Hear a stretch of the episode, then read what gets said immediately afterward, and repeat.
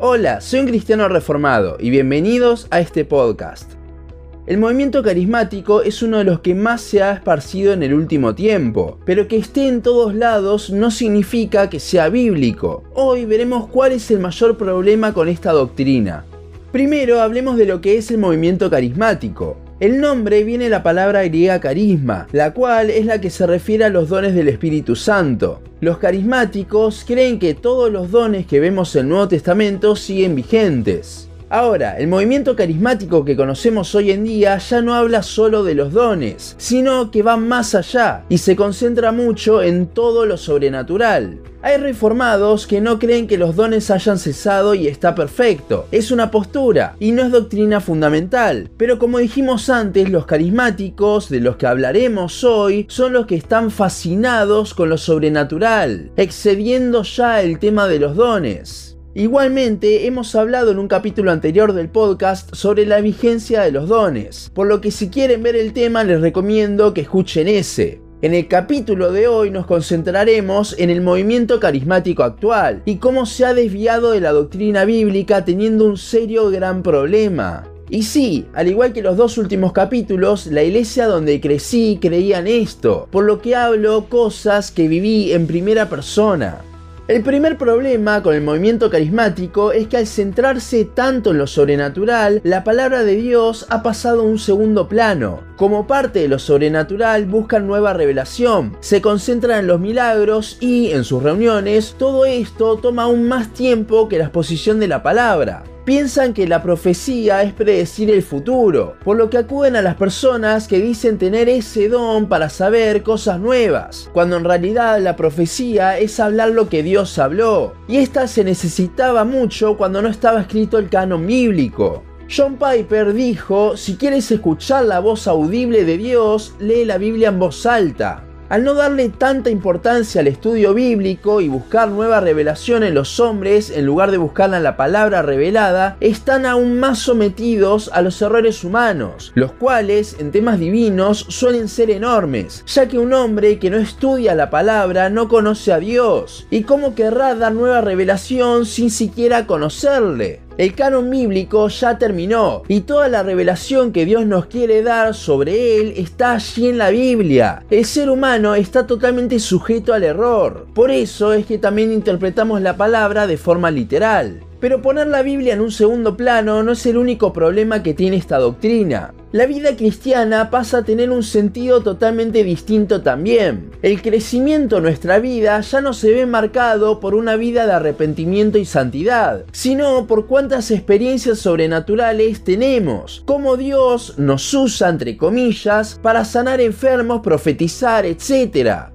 Esto tiene una seria repercusión, ya que al crecimiento medirse de esta forma, la manera en la que se busca crecer en la vida espiritual es buscando cosas sobrenaturales. Ya no importa tanto conocer a Dios mediante su palabra, sino conectarse con Él, entre comillas nuevamente, por medio de experiencias, teniendo también, al igual que en 1 Corintios, a los dones sobrenaturales por encima del resto. Si en un culto una persona no se lleva nada de la prédica, pero en el momento de la alabanza u oración se cayó hacia atrás, ese culto fue de gran bendición solo por eso. El Evangelio ya no es el que nos santifica, ni siquiera se habla de santificación, sino que el crecimiento se mide en poder.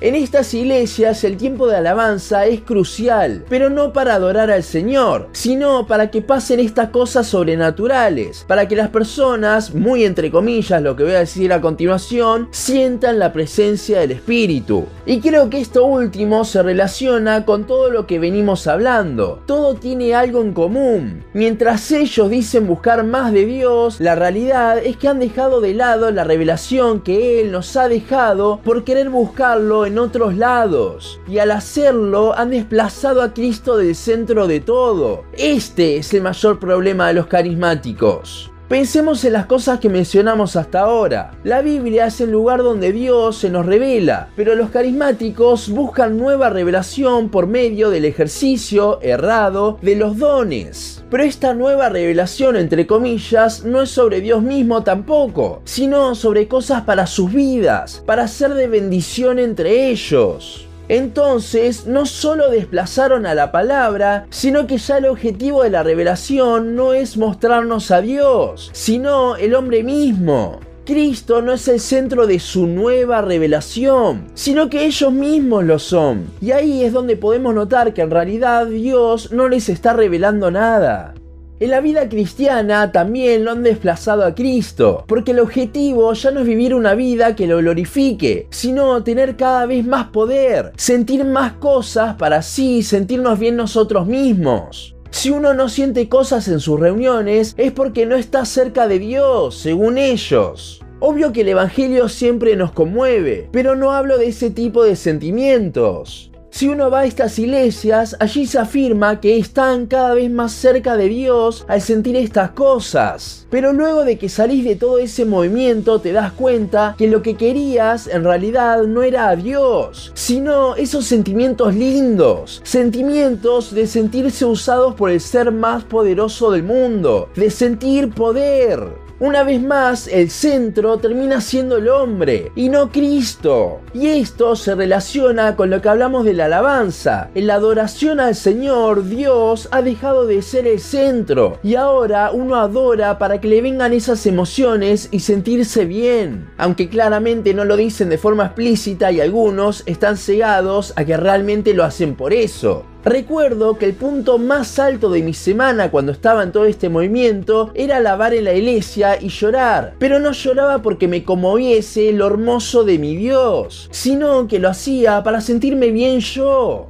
El movimiento carismático ha tomado los dones y los han llevado a tal punto en el que toda la experiencia ha desplazado del centro a Cristo mismo han reemplazado la cruz en la vida del creyente por puros sentimientos. El mayor problema de los carismáticos es buscar la satisfacción en la vida cristiana en experiencias por encima de buscarla en Cristo, en conocerle más. ¿Y cuál es el resultado de esto? Que Cristo, al conocerle, el enamorarse más de Él, termina siendo insuficiente. Ya no es solo Cristo, porque para crecer en mi vida necesito que cosas pasen a mi alrededor. Los carismáticos me hacen acordar mucho a Tomás, que necesitó ver a Cristo resucitado en carne para creer. Pero Jesús le dijo, porque me has visto, Tomás, creíste. Bienaventurados los que no vieron y creyeron. Juan 20:29. Lo importante no es ver cosas ni sentir cosas sobrenaturales en nosotros, sino conocer a Cristo. Él es el único que nos satisface y nuestra única razón de vivir. Y así como los carismáticos debemos tener cuidado de no tener en poco a Cristo y desplazarlo buscando el gozo en otros lados, aun cuando ese otro lado somos nosotros y nuestros sentimientos. El objetivo de la revelación de la vida cristiana y de toda nuestra adoración no es que nosotros estemos mejor, sino que es glorificar a Cristo. Y aquí es donde el movimiento carismático falla principalmente, en que todos lo hacen para ellos, y Cristo, su sacrificio, ha quedado totalmente desplazado. Hasta aquí nuestro podcast de hoy. Seguinos en Instagram, Facebook, YouTube y Spotify. En todas nos encontrás como un cristiano reformado. También seguinos en uncristianoreformado.blogspot.com para leer el resto de nuestros blogs. Nos vemos en la siguiente ocasión.